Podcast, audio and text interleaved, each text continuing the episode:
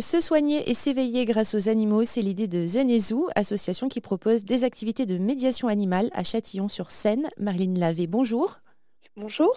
Vous êtes coordinatrice de l'association et intervenante en médiation animale. Alors tout d'abord, j'ai envie de vous demander, euh, qu'est-ce que c'est que la médiation animale? Alors la médiation animale, c'est une pratique qui vise à établir des liens entre des gens en souffrance, euh, avec des pathologies ou tout à fait autrement avec euh, aussi des enfants qui sont petits dans l'éveil, dans la découverte et d'apporter l'animal pour euh, créer un lien et, pouvoir euh, atteindre des objectifs le cas échéant. Donc c'est vraiment l'animal est un est un médiateur dans le sens où il favorise des relations avec les gens. Vous avez tout un tas d'animaux. Il y a, une spécificité selon le chien, le lapin. Est-ce qu'ils apportent quelque chose de, différent? Oui, tout à fait. Après, nous, notre rôle en tant qu'intervenant, ça va être justement de sélectionner euh, quelles vont être les races qui vont pouvoir le mieux répondre euh, aux besoins de la personne avec laquelle on va travailler. Et puis après, chaque euh, race d'animal, dans chaque race d'animal, il y a des comportements qui sont différents en fonction du caractère de l'animal. Et du coup, on va pouvoir se servir aussi de ça. Et puis après, nous, on sélectionne euh, les, races d'animaux, d'une part déjà par, euh, nos affinités euh, personnelles. et puis après, on essaye de viser au mieux les types d'animaux en fonction des publics qu'on va viser. Par exemple, quel type d'animaux pour quel public? Et ben, par exemple, nous à l'association, nous on travaille beaucoup avec les rongeurs, donc les cochons d'Inde, les lapins. on a aussi des chinchillas et un hamster. donc avec eux, on va pouvoir faire un panel de choses assez différentes. Les cochons d'Inde et les lapins ont plus une fonction affective dans le sens où c'est des animaux que beaucoup de gens connaissent dans l'imaginaire collectif des animaux qu'on a déjà eus ou qu'on a eu avec les enfants.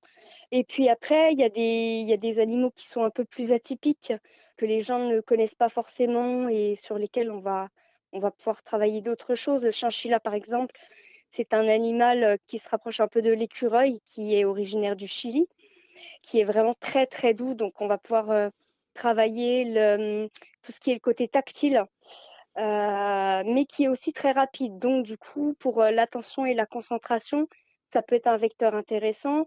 Le hamster est un petit animal qui, euh, qui éveille aussi la curiosité. Donc, donc voilà. Et par rapport aux, chiens, là, ça dépend des, des races, mais qu'est-ce que, quel est l'échange qui, qui se produit avec un chien? Les chiens, ça dépend pas forcément des races, c'est plus en fonction de l'éducation.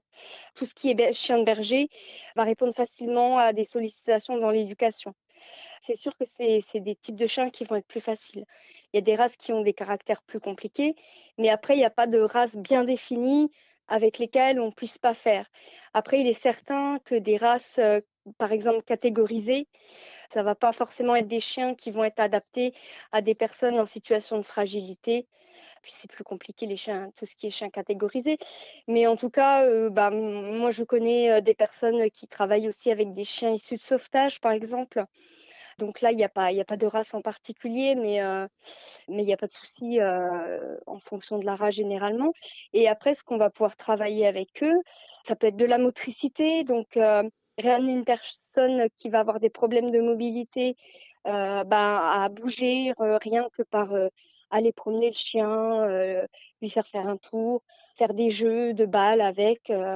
Voilà, il y a des, jeux de motricité aussi avec des, des sauts d'obstacles pour éveiller ce côté motricité. Euh, il y a l'affectif, évidemment, parce que le chien, c'est l'animal de prédilection euh, pour l'homme.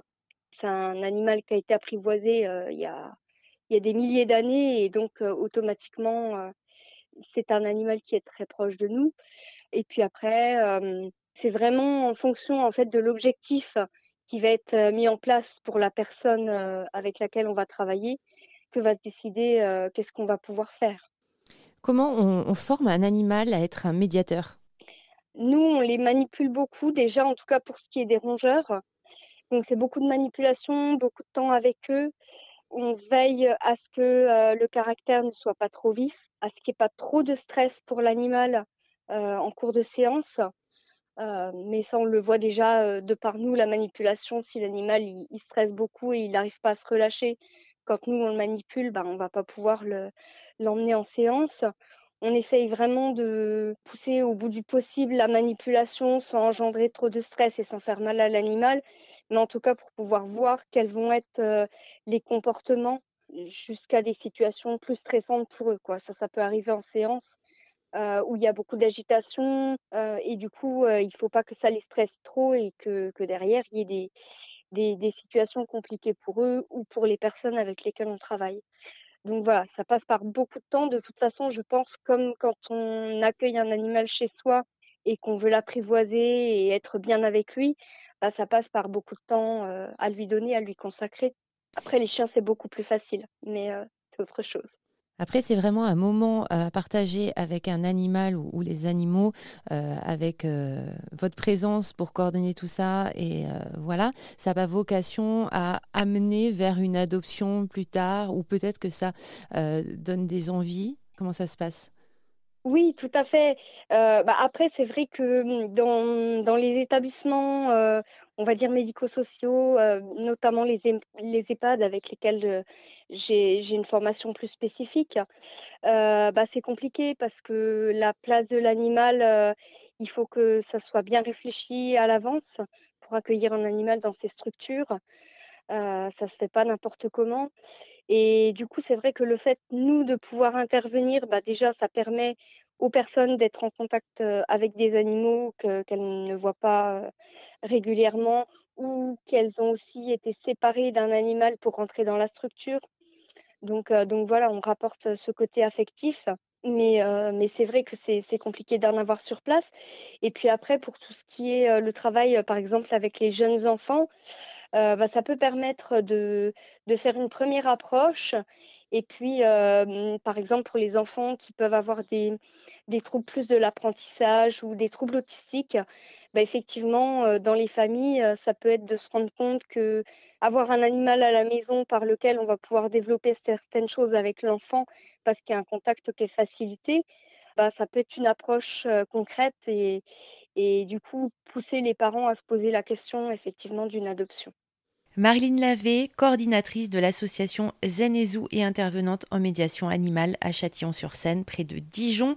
Euh, rendez-vous sur la page Facebook Zen et et puis vous trouverez euh, tout près de chez vous forcément euh, la médiation animale. Il y en a partout en France.